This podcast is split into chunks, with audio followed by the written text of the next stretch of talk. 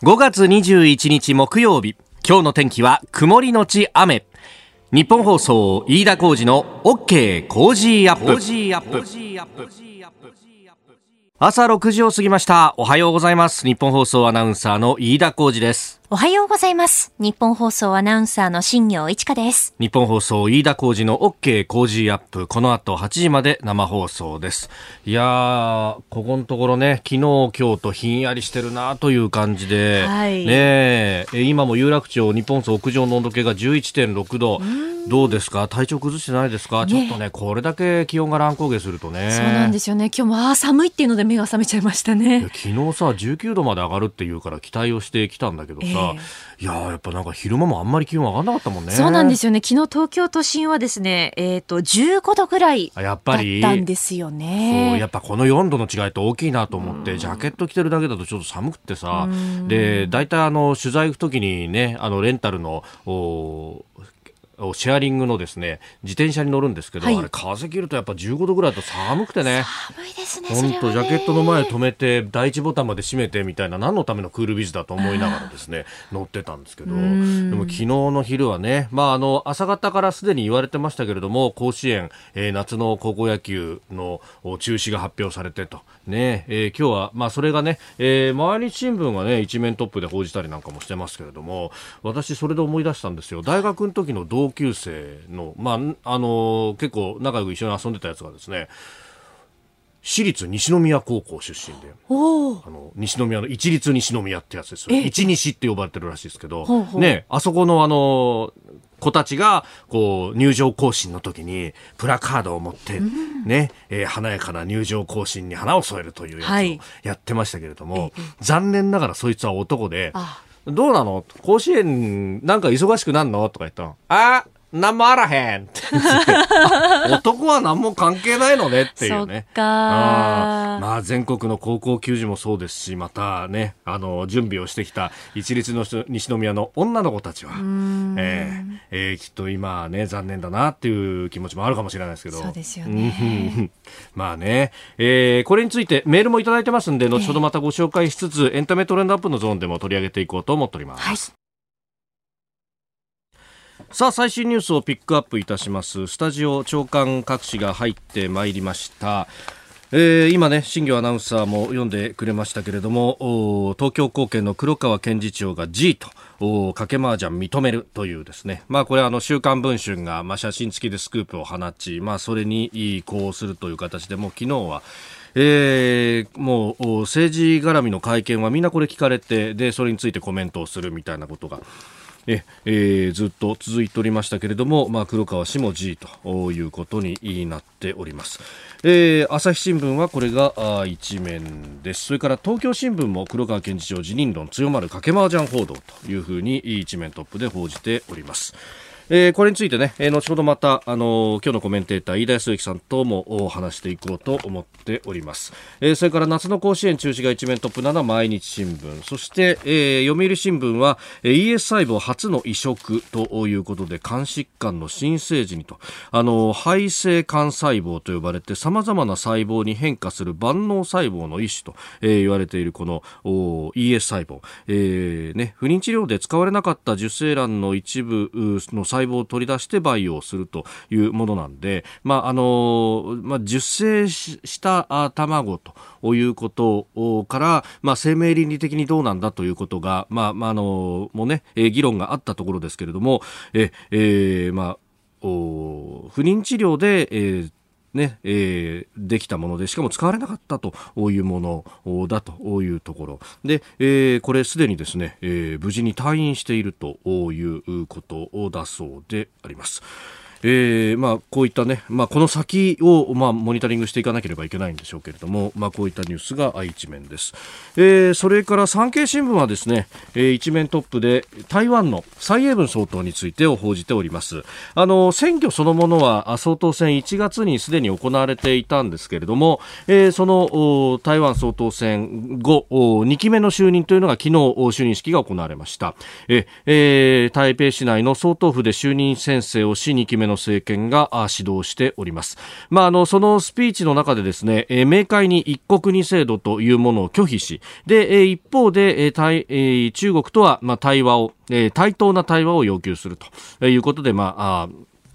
ね、えー、まあ、バランスを取るというか、まあ、全く拒絶をするわけではないというところですけれども、台湾のその立場というものを明快にアピールをしております。で、あの、アメリカや日本、ヨーロッパなど価値を共有する国家との関係を進化させると、深めるというふうに述べて、民主主義諸国との関係強化に意欲を示したということであります。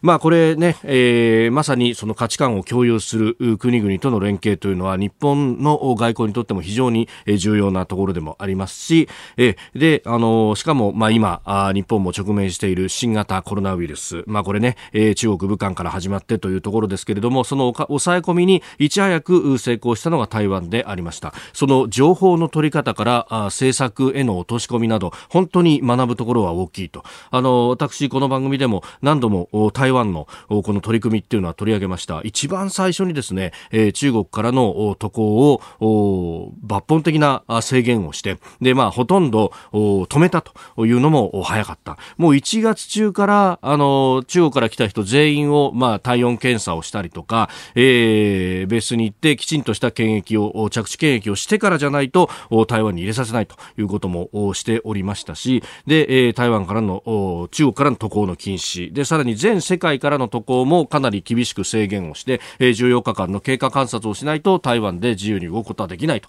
いうようなことまで含めてですね、で、その一連のスキームというものもいち早く作ったというあたりはさすがだなと。で、あの日本もですね、確かに武漢からあのチャーターで帰ってきた人たちに関しては着地の検疫っていうのをやりましたけれども、まあそれ以外のところから入ってくる人たちに関しては、まあ基本的にチェックを始めたっていうのは緊急事態宣言前後ぐらいからのお話であって、ええー、台湾と比べるともう2ヶ月3ヶ月の遅れがあった。で、結局それが、えー、日本ではもう2万人に迫るという感染者数を出していて、一方で台湾は、えー、400人、今日というところにとど、まったと。やっぱりこの初動のスピード感というものが全く違うと。で、えー、さらに言うと、まあその、えー、スマホでのデータであったりとか、まあそういうのを、ウェブ上の情報なども駆使しながらですね、えー、どうやって感染が広がっていっているかというのを逐一追いかけることができるというようなあたりの、まあ、その一連の仕組みを作ったというところも非常に早かった。まあもちろんですね、まあ台湾はその中国と常に対峙をするという緊張感がある中でやってるんで、まあ国民一人一人の理解も得やすいということもあったんですけれども、まあただ民主主義国家でしかもあの相当を自分たちで選ぶという、まあある意味トップを自ら選ぶ直接民主的な仕組みがある中でありながら民意を組みながらこれだけのことができるんだっていうのは民主主義国家にとっても非常に誇りというか希望であるなというふうにに思います。で、この、あの、プライバシーとのね、えー、バランスってものは、まあ、今後、コロナが終わった後もですね、えー、民主主義各国で、えー、どういうふうにやっていくかっていうのを議論していかなきゃなんないんですけれども、このデータを集めるということと、そしてそのデータを使って行動を制限するということ、ただ、目的を明確にして、えー、データを使って行動を制限する。で、えー、その目的を果たしたならば、あの、それを、データを別のところで使わないというようなですね、えーこの一連の仕組み作りというのは非常にうまいなというふうに思います。まああのね、日本の場合はプライバシーというものを非常に尊重するというのがあってなかなかそのデータを使って行動の制限というところまでいかないんですけれども、まあ、これえ、えーまあ、ある意味先進地域の知見に学ぶということは日本としても謙虚にこれを学ぶ必要であろうというふうに思いますし IT の使い方の知見というものも今後検証が必要だし私も機会があればこれ取材したいなというふうにも思います。あなたの声を届けますリスナーズオピニオン、えー、この OK 工事アップはリスナーのあなたコメンテーター私田新行アナウンサー番組スタッフみんなで作り上げるニュース番組です、えー、今新行さんが渋い顔をしておりますが 明らかに声が裏返っただろうって顔してる。そうちょっとごめんなさい。いやここのところ本当なんか喉不安定でね。ねちょっとそうですよね。ちょっと前まではすごい乾燥してたりなんかしたもんね。本当にね。と、まあ、昨日今日はね、今度は寒いと。え、えー、風邪などひかないように、今日も傘が手放せない一日になりそうです。さあ、あの、今日のコメンテーターは明治大学准教授で経済学者飯田康之さん。ニュースについて飯田さんに聞きたいことをお待ちしております。えー、取り上げるニュース、まずは東京高検黒川検事長辞任の意向というニュース、それから緊急事態宣言の行方、関西3府県は今日にも解除へというニュースが入ってきております。3月の機械受注、さらに種苗法、えー、種と苗の法律、この改正について、そして、えー、第二次補正予算で中小企業への資本注入というところに500億円を計上というニュースも取り上げていきます。あなたの声を届けますリスナーズオピニオンニュースについても様々いただきますね。メールでいただいたのは、やっぱりこの朝日の一面黒川東京高検検事長の辞任へというね、掛け麻雀について。えー、千葉市緑区悟さん68歳の方です。えー、黒川検事長の掛け麻雀疑惑が報じられていますが、本当であれば辞任すべきです。法の番人を自ら、えー、法の番人が自ら法を破る掛け麻雀をしていたとすれば即刻辞任を申し出てほしいと。えー、それから川越市の時野正二郎さんは58歳ドライバーの方、えー、検察庁法の改正案先送りの後の週刊誌報道ですか。そのタイミングの良さに驚きます。いうふうにいただきました。まあこれね、えー、5月の頭ぐらいだということなんで、もう仕込んでたなというね、感じが、えーえー、非常にわかるところであります。えー、後ほどね、7時台に今日のコメンテーターの飯田康之さんともこのニュースを取り上げていきます。えー、それから中野区の恵子さん70歳の方、えー、コロナの影響、いろいろ周りにも出てきましたということで、えー、区の健康診断が延期、えー、胃の内視鏡がいつ始まるのか不明だそうです。今それどころじゃないですよね。4月に予約していた緑内障の定期検診も7月になったんですが、それも心配です。目薬はもらえるけれども自覚症状がないだけに現状維持でありますようにと。はあ、そうですか、そうですか、そう。緑内障はね、あの、モーニングライフアップのゾーンでも何度か取り上げたことがありますけれども、はい、自覚症状ないっていうね、ね、ほとんど気づかないっていうのがね、えー、いや、そうだよ。あの、そう胃の内視鏡っていわゆる胃カメラってやつだけどさ、えー、あの人間ドックをやるところでも、まあ、今年はちょっと胃カメラダメでバリウムでお願いしますみたいなところ結構あるみたいで。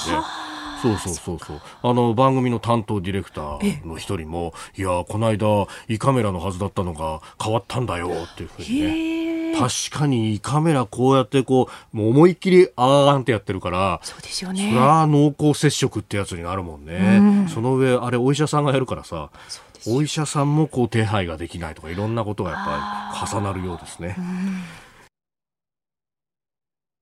さあ、7時台はコメンテーターの方々とニュースを掘り下げます。今朝は飯田康之さん登場です。えー、リモートです。おはようございます。おはようございます。よろしくお願いします。よろしくお願いします。もうこれ、リモートもかれこれ、飯田さん3回目かな？そうですね、えー、他の番組でもリモートで出演させていただきましたけれどまあ、だいぶ慣れてきましたね、うん、いやそうですよね。まあいろんなこうソフトを使ったりなんかしながらやっぱ試行錯誤を続けて、はい、えー、この朝の時間帯はやっぱみんなが起き出してスマホを使い始めると回線が不安定になるとかいろんな危険が、ね、そうなんですよ、えー、今日もあのバックアップは電話を用意してえ、はい、えー、やりますんで一つよろしくお願いいたします。よろしくお願いいたします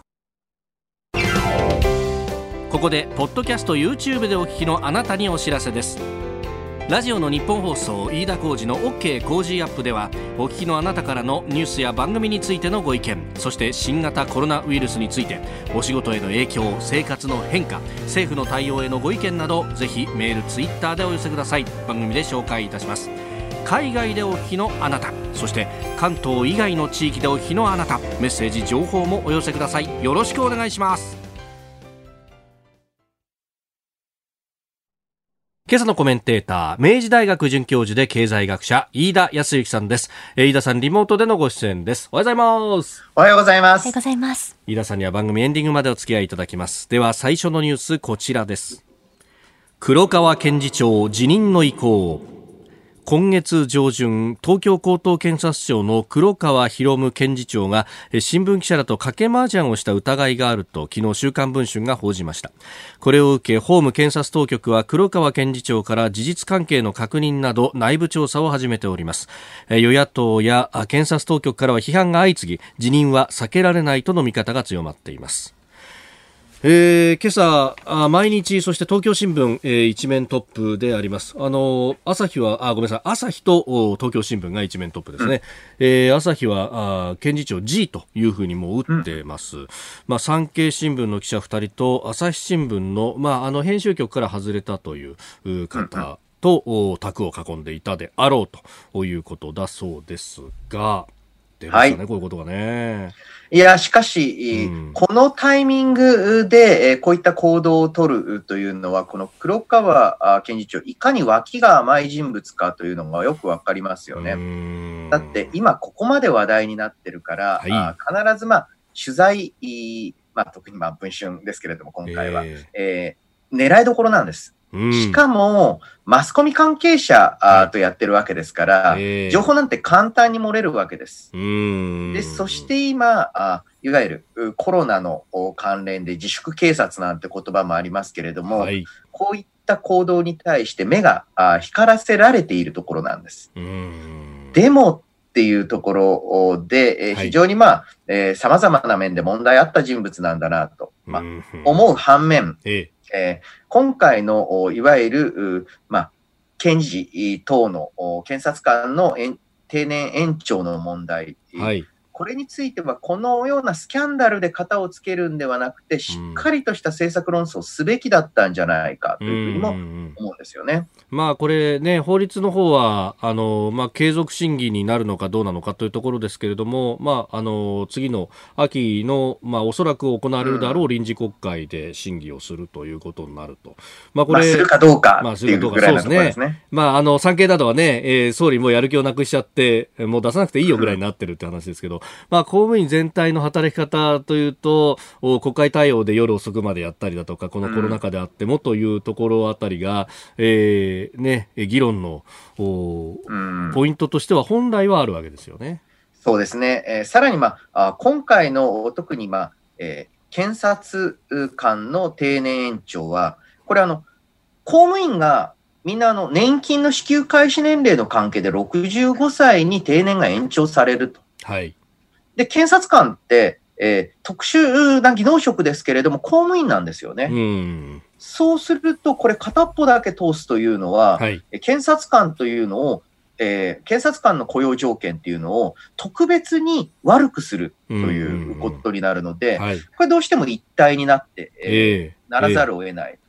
で、それに対してなぜこんなに問題視、または議論が湧いたのかというのは、まず一つは疑問である。うんあともう一つは検察に、まあ、政府が介入するという議論があったんですが、はい、ここも今一つ、もう一つ議論が必要なところで、仮に政府が検察に対して異議であったり、ある程度影響力行使できないとしたら、はい、検察って選挙によって選ばれたわけでもなく、うん、全くの独立の機関、はい、では、この検察が暴走したときに、誰も止められないというシステムで良いのか、うん、こういったところに議論深まると良かったんですけれども、はい、ちょっと変な、と言いますか、えー、まあ、非常にしょうもない理由で、えー、まあ、型がついてしまいそうな状況になってますね。うんまあ、これね、あの、社会保障の改革とも絡むところで、年金の支給開始年齢が、まあ、これから先どんどん上がっていくと。で、それに合わせて定年もこう上が上げていかなきゃいけないと。うん、これ、あの、もう65で完全に切るとなったら、その支給開始年齢がさらに上がった時に、じゃあもう一回法律をこう一、一回一回通していくってことになると、まあ、あの、それもまたね、えー、そのその間あの年金支給されない人が出てゃうとかそういうことも含めて考えなきゃいけないわけですよね。まあまあ、あの65歳支給開始というのは、まあ、当面変える予定はないので、あのこれ以上の引き上げというのは議論されているのは任意でもっとからも受け取れますよという議論なんで、うん、まあ、ひとまずは65歳なんですが、うん、えー、ただ、まあ、この場合ですね、公務員、検察官の定年延長自体を是とするのか、非とするのかっていう議論はまだ残されるんじゃないかと思います。うん。えー、まずは黒川検事長辞任の意向というニュースを取り上げました。今朝のコメンテーターは明治大学准教授で経済学者飯田康之さん。取り上げるニュースはこちらです緊急事態宣言関西3府県今日にも解除へ政府は昨日緊急事態宣言の対象となっている8都道府県について関西の3府県は解除し東京など首都圏1都3県と北海道は継続する方針であることを明らかにしました。えー、兵庫、そして、え、大阪、京都という3府県となりますが、えー、政府の諮問委員会の尾身会長は昨日の衆参両院の予算委員会で緊急事態宣言解除に関し次のような考えを述べております。早晩仮に全都道府県が緊急事態宣言から解除されたとしても見えない感染が続いていると考えるべきだと思います。冬の到来を待たず再び感染の拡大が起こることは十分予測されます。感染拡大防止のための努力を継続することが極めて重要だと思います。えー、尾身茂会長の発言をお聞きいただきました。まあ、解除についてのこの判断、そして解除後も、まあ、あ今まで通りの生活に100%戻ってくるわけではないというところになりますかね。はい、そうですね。あの、この解除判断の目安を感染者にしたというのは、はい、致命的な問題を含んでいると思います。これ、尾身会長の発言にもありましたように、えー、今時のウイルス、秋以降ですね、またある程度の第2波、第3波、あまたは毎年毎年同じ時期にある程度流行るというのは見込まなければいけません。えー、そして、えー、今度第2波が来る、まあ、秋の頃には検査体制が拡充されてます、拡充されていると予想されるので、はい、検査が多くなれば必然的に発見数も多くなってしまうんですよね。うん。で、その時も、現時点でも私は厳しすぎると思いますが、この10万人あたり0.5人以下というですね、検査体制、検査数次第でものすごく大きく動いてしまう数値で、えー、解除の目安なんか立てて、これ、後々とんでもない荷物を背負い込むことになるぞ。むしろですね、えー、実際、まあ、専門家会議自体も言及していますが、えー、病床の使用率とか、はい、つまりあの重症患者に提供する医療資源に余裕があるかどうか、これだけにすればよかったんですけれども、うん、どうもその感染者数、なんだかあの、今でもなんか日本中に東京都のなんだ、あの、感染者数の速報とかテレビで流してて、はい、なんていうか非常にへんてこな感じがしてしまうんですね。で、実際この病床使用率を見ていると、ちょっと北海道はまだ確かにやや厳しい部分があるのかなと思うんですが、はい、例えば神奈川とかはですね、まだまだその病床数に余裕があると。で、こういった段階でこの10万人あたり0.5人以下というのを牧取するという、うん、その意味、意義というのは結構厳しいものがあると思います。まあ、まずは、ね、えー、関西の3府県が解除されたということで、徐々にですね、もちろんいろいろな、えー、まあ、3密って、えー、まあ、流行語みたいになりましたけれども、避けながら、やはり日常の経済活動を取り戻していかないといけない。えー、実際のところですね、えー、まあ、この経済問題への波及というのが、このコロナ禍、ショック、一番、まあ、今後厳しくなっていくものなんじゃないかと思うんですね。あの解除についてさまざ、まなご意見いただいております。日本放送では朝6時から番組やってますんで、えー、かなりいただくんですが、はい、えー、千葉県の千葉市緑区吉江さん57歳の自営業の方、えー、千葉は東京に近いところは感染者多いんですけれども、えー、房総半島の方は少ないんですよ。解除してほしいな、うん、これ部分的にってわけにはいかないんですかね、うん、というこの都道府県単位というものの是非というのも本当は議論しなきゃいけないですよね。そうですね、えーまあ、やはりですね日本の県、うん、その県の中でも全く顔が違う、はい、または交流地域が違う、はい、そういうエリア結構多いんですよ。あのこの問題はもう見見逃せませんし、今後、秋以降の対応というのを考える上でも、市町村を単位にする、ままあ、一部の部分については市町村で判断する部分、あっても良いと思いますね。うんこれ、まあ、10万人当たり0.5人以下って、まあ、そればっかりがこう報道されますけれども、これ、基準を変えたりっていうのも、本来は諮問会議の中で、諮問委員会の中で、あの専門家の知見でできるはずなんですけれども、やっぱ世の中の空気として難しくなっちゃうってことですかね。あの特にですね、この専門家会議の、まあ、尾身会長もそうなんですけれども、はい、やはり健康とか人の命を最優先にして、うん、経済のことはとりあえず置いといて、どういう対策がありえますかっていうふうに、はい、えー、提案していますので、うん、その後ですね、経済のことを勘案して、どう措置するのかっていうのは、これは専門家が決めることではなくて、はい、政府がちゃんと判断するべきことで、ここから逃げるつまりあの、えー、口実とか自分が意思決定しない言い訳として専門家委員会を使ってはいけないと思う。んですよね。うん、さあ、そして足元の経済がどうか、昨日はこんな指標も出ました。3月の機械受注0.4%減3ヶ月ぶりのマイナス。内閣府が昨日発表した機械受注統計によりますと機械メーカーの設備投資の先行指標となる船舶電力を除く民需の受注額が前の月と比べて0.4%減の8547億円で3ヶ月ぶりのマイナスとなりましたまあ、市場予測は7%近く下げんじゃないかということが言われていたんで、うん、それに比べると、まあ、いい数字だというような市場の受け止めもあったんですが、とはいえマイナスですね。うん。あの、まあ、機械受注統計という統計の特徴がありまして、はい、非常にブレが大きいんですね。で、えさらに1月2月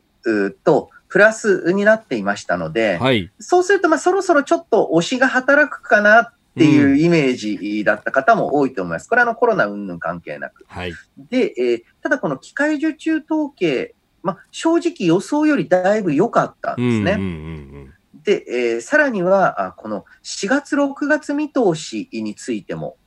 まあ、大体4月の初期、今、4月上旬分ぐらいの一部のデータから類推して作っている数字ですけれども、はい、そこまで悪くないんじゃないかっていう予想を出してきた。うんうんうん、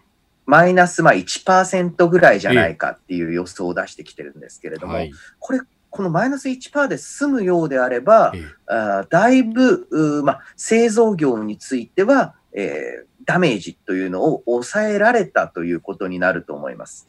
えー、正直ですね、海外ですと、工場が操業できないとか、はい、原材料が入ってこないので、えー、そもそも物作れないといった事態で、製造業についても大幅な落ち込みが出ています。一方で日本国内の製造業は、まあ、あくまでこの4、4月、6月見通しのマイナス1%程度が正しかったとすると、はい、えー、まあ、製造業も非常に苦しい状況にはあると思うんですが、その中で生産面、売れ行きの方は別ですよ、これから需要って厳しくなりますから、はいね、ただ、作る力っていう面では、まあ、コロナの影響、いわゆるヨーロッパやアメリカに比べると、かなり軽微で、えー、済みそうな感じになっていると。あくまで製造業限定ですが。うんまあ、これ、その今、飯田さんも指摘された、このね、えー、作る方はいいけど売る方内需の冷え込みであるとか、はい、まあそれが全体の6割を占める GDP 全体の数字とかっていうのもまあこれあの厳しい数字がこの先出るぞっていうのが、まあ、出るぞ出るぞってずっと言われてますけれども、板さん自身どうご覧になってますか？はい、えー、例えばですね、日本フードサービス協会、えー、まあ、これ大体外食産業の業界団体なんですけれども、はい、全国平均で3月にもうすでに20%売り上げが減ってる。おなるほど。で、これ4月はもう、そのレベルではないはずですので、えー、飲食サービス業、非常に大きな影響出ている。で、さらに宿泊関係ですと、まあ、これはあの、様々な地域の特性によるんですが、はい、大体の業界関係者とかホテル経営されてる方に聞くと、まあ、大体7、8割減ってところだねと。7、8割減えー、で、観光客に特化しているところはほぼゼロですと。ああ、なるほど。つまりあのビジネス客はまだ国内のビジネス客はある程度動いてるので、1、2割は客いますけれども、えー、まあ事実上観光はもうゼロと見ていいんじゃないでしょうか。うんまあ実際ね、えー、外国人観光客、外国人旅客はもう99.9%減という状況ですので、でね、えー、これサービス業からあ厳しくなって、そのサービス業から、えー、製造業、例えば家電であったり、または自動車の需要が下がり、そして、えー、まあ最終的には製造業にも影響が出てくるという波及経路が予想されます。まあ、またこのサービス業は結構雇用を吸収している部分があったから、そ、ね,、こが打撃受けてくると、今度失業率とかにも影響が出てきますよね。はい。うん、えー、これ今後重要に問題になると思いますね。はい。えー、この時間は教えてニュースキーワードです。種苗法改正。政府・与党は昨日国内で開発されたブランド果物や野菜など新品種の不正持ち出しを禁じる種苗法改正案について今国会での成立を見送る方針を固めましたこれなんかにわかにネット上などで話題になってはきたんですけれどもその話題のなり方がですね、はい、なんかあの海外の種が入ってきて日本の農業が潰れるんだみたいな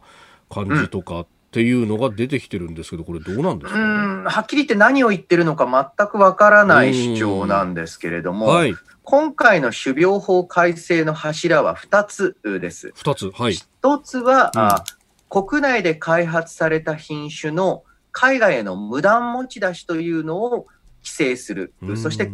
ー、罰則を設ける、これが1つですね。はい、これに対する反対論ってあんまりないんですけれども、もう一つは、えここが重要で、はい、農家のですね、自家増殖に制限を設ける。自家増殖に制限。この自家増殖という考え方が難しいんですけれども、はい、例えば、あまあえー、特定の、まあ、例えば、紅はるかの種を、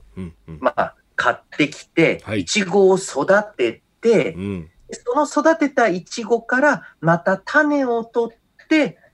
えー、その農家さんが植える。例えば、まあえー、稲の場合、えー、米の場合もそうですけれども、はい、買ってきた種を育てて、そこで実ったものを使って、次の年、えーまあ、工作を行うと。はい、これを、まあえー、自家増殖っていうふうに言うんですけれども、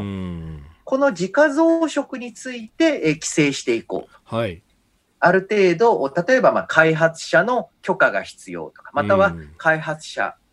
にまあお金を払う必要があるとか、はい、えー、そういったふうに改めていこうということで、ここで、えー、自家増殖できなくなって、その、えー、海外産の種を自家増殖できなくなるんじゃないかっていう心配があるんですけれども、はい、えっとですね、大抵のそういった、まあ、えー、農業メジャーと呼ばれるところが出している、農業メジャーじゃない、すみません、あの、いわゆる、その、開発系のメジャーが出している、遺伝子組み換え型の作物って、もともと自家増殖できません。うんあとはこれ、今でも、まあ、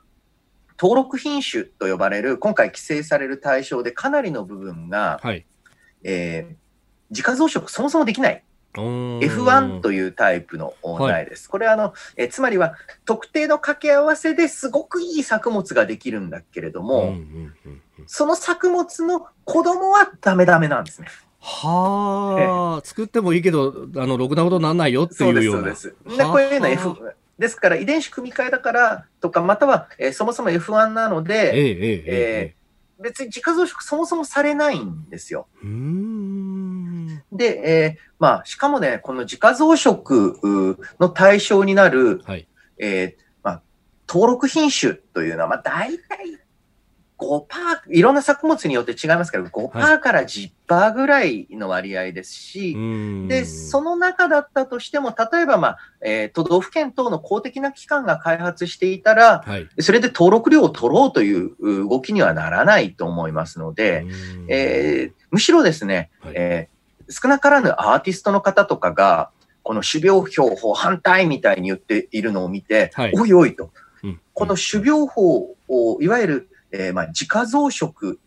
反対っていう、まあ、自家増殖してもいいじゃないかっていうことは、はい、例えば自分が、あまあ、歌った歌を、はい、CD を1枚買った人は、うんうん、そこからあの好きにコピーして販売してくださいっっていうような話で、これまではやっぱり農業の特性に応じてそれを一部認めてきたんですが、まあ、ある意味で言うと、そういったまあ自家増殖自体が、えー、まあ一般的な品種とか、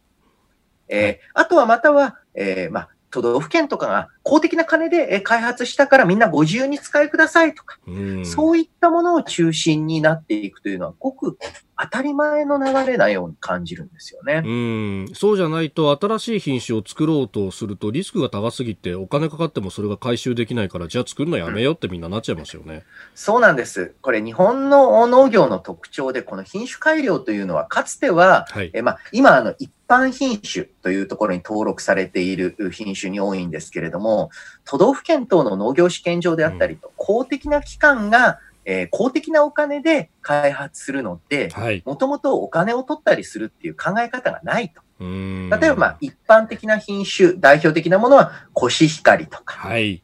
メイクイーンとか、ね、あの、ナルト金時とか、まあ、いろいろありますけれども、まあ、ね、そうそうそう、みんなよく知ってるっていう品種。これはあの一般品種で、これはもう今もそうですし、これからも自家増殖 OK です。一方で、えー、まあ、ある程度、開発者の許諾とかが必要になるのは、はい、最近新しい品種よく聞くなって思うような品種。まあ、なんて言ったらいいんですかね。まあ、最近ですと、まあ、米だと夢ピリカとか。ああ、ブランド米とか、そういうブランド果物みたいなやつですよね。シャインマスカットとかね。そう、とちおとめみたいなやつじゃなくて、なんか最近急にこの、なんか、なんとかほのかとか、はい、えー、見るようになったよね、みたいな、えー、佐賀ほのかか、はい、えー、そういうふうにですね、あの、最近聞くようになったなって品種についての、えー、まあ、自家増殖が規制されるというふうに理解すると良いと思います。え今日のキーワード、種苗法改正でした。さあ、メールやツイッター様々いただいております。まあ、足元の経済、そしてこの先というところでツイッターです。滝野川隼人さん。4月5月はそれなりに注文が入ってるという取引先も多かったんだけど、えそれは大体2、3ヶ月前から入ってた予定通りのものだったとも言ってました。6月以降どうなるか今のところ先が見えないんで、ドーンと落ち込む可能性もあるとも言ってたんですよね、といただきました。そうですね、えー、ですからやはり日本の場合は、はい、工場が動かせないっていうタイプの問題ではなくて、うん、売れないっていうタイプの問題だと。えー、つまり需要不足があ課題なんだっていうところをしっかり認識していきたいですね。うん。しかもその需要不足って、まあ、コロナの影響はもちろんありますけど、うん、その前からあったわけですもんね。そうです。それに今コロナ決定的なあ、まあ、追い打ちをかけたという状態だと思いますね。うん。それだけにじゃあその需要をね下押しするような税金だとかっていうのは取り払った方がいいんじゃないかと思っちゃいますよね。うん。いやまさにあのここから経済対策、公設で全てが決まると思いますね。続いて、ここだけニューススクープアップです。この時間、最後のニュースを、スクープアップ第二次補正予算、中小企業への資本注入で500億円を計上。政府は昨日新型コロナウイルスで打撃を受けている中小企業に対し官民連携のファンドが資本注入する仕組みを追加で導入する方針を固めました。今月27日に閣議決定する2020年度第2次補正予算案におよそ500億円を計上する方向で調整しています。昨日日経が一面トップで、えー、報じておりましたけれども、まあこれ、はい、えー、ここまで出ると、これは行くんだということになりますが、うん、この政策ってどうですか？はい、システムとしては非常に、まあ、理由があると言いますか、非常に良いシステムだと思います。というのもですね、はい、えー、今、まあ、政府系金融機関など中心の中小企業への無利子無償、無利子無担保無保証のローン。はい、これ非常にまあ重要で助かるんですけれども、今たくさん借りるとですね、まあ、借金は借金ですから、後々返さなきゃならないわけですよね。はい、で、さらにですね、このコロナのショックから立ち直ったとき、まあ、経済が通常の状態に戻ったとき、あなたのところ、緊急貸付でこんなに借金ありますよね、と。はい、だからもうこれ以上貸せませんっていうふうに言われちゃうと、えー、経営に行き詰まってしまう。はい、するとですね、えー、企業側としては、まあ、今、喉から手が出るぐらい、この無利子、無保証、無担保ローン借りたいけれども、これ借りると経済が正常化した後、運転資金、えー、等を借り入れられなくなるんじゃないか。うんうんうんうん、それは困ると。なるほど。だからちょっと今借りたいけど借りるのやめとこうかなって言って、いわゆる融資型政策の効果が落ちてしまうかもしれないんですね。うんうんうんうん、そうならないように、むしろですね、はい、えー、貸すというよりは、まあ、これ、上げる実際上げるわけじゃないんですよ。資本注入という形で、え銀行に公的資金が導入されたこと、記憶に残ってらっしゃるでしょうか？はい。あの、メガバンクにみんな資本注入されたって金融危機の時ありましたよね、90年代。そうですね。で、上がった利益の中から、えー、徐々に徐々にその公的資金っていうのを返していく。借金と違って毎月々この金額でこうっていうタイプではなく、はい、少し緩い条件で、まあ、こういうの、劣後というんですけれども、うんはい、返済順位が低いローンを提供して、とか、または資本を提供して、それで、えー、まあ、一時的なこのショックを乗り切ってもらおうという政策。うん、えー、仕組みとして大変、えー、まあ、え納得感のある、良いものなんですが、がここまで褒めたんですが、はい、えー、えー、二次補正予算案への計上が500億円。そうですね。はい。えー、少なくとも、うん、まあ、一、一桁、うん、一桁違うだろうと。というよりも、えー、億じゃない単位じゃないのかっていうのが正直な感想です。あこれだと早々に予算が尽きてしまう可能性が高い。うん、で私、むしろですね、こういう場合には民間の金融機関に、そういった、まあ、えー、列後という返済順位が低いローンみたいなものを販売させて、はい、それに対して政府が、えー、まあ、例えば、えー、破綻時の補填をしていくとか、はい、一部利子を、まあ、政府、まあ、貸付額に応じて金融機関にその利子分、利子を負けてあげた分を、えー、補助金として渡すとかっていうふうに、民間金融機関の力を借りる方が合理的だと思いますね。うんそうですね。これ、会計の話にちょっとなりますけど、普通に借金をすると、当然それは負債として計上されるけれども、はい、この劣後ローンだとか、資本注入の形にすると、お資本の方が増えるから、これ、債務超過ならないっていう。こと一応ですね、あの、負債、ローンの場合は、はい、負債、で、資本注入の場合は資本なんですけれども、はい、形式上は。ただまあ、ローン、つまりはあの負債と言いながら限りなく資本に近い。うんうん劣後だとそうそういう形そうですね。で、うん、資本でありながら、借金のように返さなきゃならない。えー、というふうに、非常にまあちょっと中間に当たる存在なんですけれども、これ、えー、例えば金融危機の時の銀行への公的資金注入。はい。または資本注入であれば、JAL の経営危機の際。はい。えー、大企業には前でやってきたわけですよ。はい、うんこれを中小企業にだけはやらないっていう選択肢は逆に私はおかしいと思う。ですね。むしろ中小企業にこそやるべきだと。で、えー、だからこそお、ちょっと額を多くするとか、はい、あとは民間の金融機関の力を借りる。なんといってもですね、えー、日本の民間金融機関、うん、えー、預金に対して、その貸し出し、預金からどのぐらい貸し出してるか、はい、このギャップが270兆もあるんですよ。こ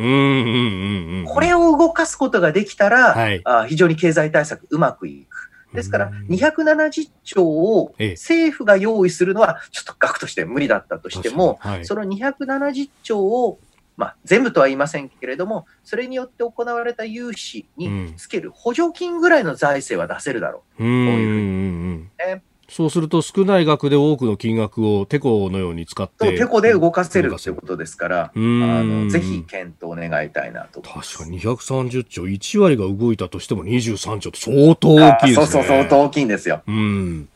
えー、第二次補正予算について、えー、この中小企業への資本注入のあり方について、えー、飯田さんに解説いただきました。あなたの声を届けますリスナーズオピニオン、えー、様々ですね、えー、ニュースについてもいただいたんですが、あの、先ほど種苗法の改正のところ、はい、あの、いろいろツイートをいただいてます。紅はるかはいちごじゃなくてさつまいもだったかと思いますよ、という。ちょうどね、そう、紅ほっぺの方の話をしてしまいましたね。はい、えー、ちょうど紅ほっぺは、あの、静岡県の、おまあ、え品種ですけれども、これ、中国に流出して販売されているということで問題になったりして、いろいろ喋ってるとね、ふっと、あの、紅ほっぺと言ったつもりのまま喋っていた。うんうんうん、申し訳ございません。紅はるかはさつまいもですね。でもそのいちごの話で言うと、それこそね、ピョンチャンオリンピックの時に、あの、もぐもぐタイムで食べてたいちごが、ええー、あれ、もう種が韓国に行ってみたいな話とかね。そうですね。で、本当にですね、これを取り、まあ、防いでいかないと、どんどん日本が、はい、公費であったり、または個々の企業が開発した品種というのを、ただで海外に使われて、うん、でそしてえ日本に輸出構成かけられたりしたらたまったもんじゃないですよね。うん、結果として日本の生産者が一番こう。割を食うってことになると。ですからあ、知的財産を守るということがいかに重要なのかというのを、今一度考えてほしい。で、さらに言うと、この種苗法とほとんど同じ法律が家畜に対しては、まあ、和牛であったり、課金等については、はい、特にと言いますか、4月に誰も批判することなく通ってるんですよ。ああ、そういえばあ、あれですよね。あの、それこそ牛の正規持ち出すとか、そういうことをこう取り締まるっていう法律、そうだ、通ってましたね。で、あの、いわゆる勝手の応用性っていうのを禁じるとか。はい。えー、ですので、なんというか、なぜ、あっちには賛成で、こっちにはこんなに反対なのかっていうのを、ちょっとよくわからないところなんですよね。えー、それから、まあ、黒川検事総長に関してもいろいろいただいてますね。こちらは、慶三さん54歳会社員、袖ヶ浦市の方、黒川さんの掛け麻雀はあざとなんじゃないかな。と、世論のからの攻めに耐えきれなくて、報道関係者と麻雀をしてばらしてもらったとか、とか、いうような、まあ、読みもありますけど、一方でこれはやっぱりあの、まあ、ギャンブル好きというか、もう依存症的になってしまう人って、こういう時でもやっぱり我慢効かなくなるのかなというふうにも思ったりしますね。すね。えー、非常に変なと言いますか、はい、あの、あの、しょぼい結末になってしまいました。うん。記事を読むと、いや、検事長に言われたら断れねえんだよなっていうふうになんか言っている、うん、記者のつぶやきみたいなものも 書いてあったりなんかして。で、そんなことして情報を取ってるんだっていうのも、なんとなくね、変な感じですよね。うん。えー、そして、まあ、この新型コロナウイルス、まあ、台湾の対策についてもね、いろいろいただいてます。日本との比較などなど。えー、サバミソさんツイッターですが、台湾の副総裁、えー、副総統ですかね、えー、疫学の権威トップがウイルスの恐ろしさを理解していたからトップダウンで、えー、指示ができたんじゃないかというような指摘もあります。まあ、台湾は相当、蔡英文総統2期目ということになりましたけども、ここはなんか台湾は鮮やかに抑えたなというようなことがイメージ、ね、その一方で台湾、あまりにも鮮やかに抑えたので、はい、え今後、例えば、まあえーまあ、人の往来が正常化したときに、うん、新たに第一波が入ってくる可能性がある。えー、その意味では今後も、まあ、科学に基づいたね、はい、対策続けていく必要あると思いますね。えー、メール、ツイッター、今日もたくさんいただきました。どうもありがとうございました。ポッドキャスト YouTube でお聞きいただきありがとうございました。この飯田浩司の OK 工事アップは東京有楽町の日本放送で月曜から金曜朝6時から8時まで生放送でお送りしています。